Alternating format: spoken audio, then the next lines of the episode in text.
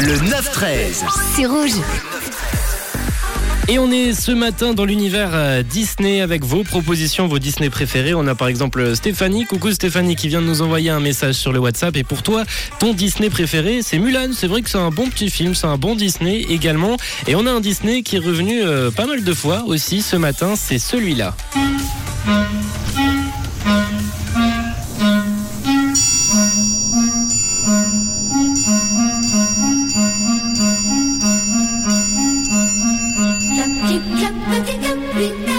tombe du ciel. On va parler maintenant d'un Disney, un des Disney, je pense, les plus traumatisants, les plus marquants. Je parle bien évidemment de Bambi et je sais pas combien de fois vous avez euh, maté ce Disney de votre côté, mais en tout cas, David Berry, lui, il l'a regardé, il l'a vu et il l'a revu et pour cause. David Berry, si vous le connaissez pas, il nous vient du Missouri aux États-Unis et c'est pas ce qu'on appelle un, un gentil gars. David, c'est un ancien braconnier qui a tué plus d'une centaine de cerfs et en 2018, il a été condamné par le tribunal de l'État du Missouri et figurez-vous que sa sentence a été rendue publique.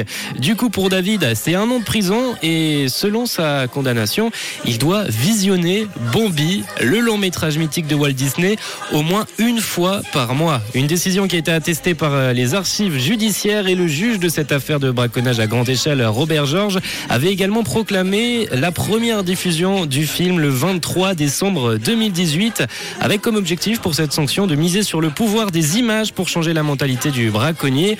On rappelle pour ceux qui auraient vécu dans, une grotte pendant les 70 dernières années que dans le film, la maman de Bambi meurt subitement tuée par, euh, on vous le donne dans le mille, un braconnier. Une bonne leçon pour euh, ce David euh, Berry qui a dû se mater une bonne vingtaine de fois ce film. On espère que ça lui aura fait changer ses idées.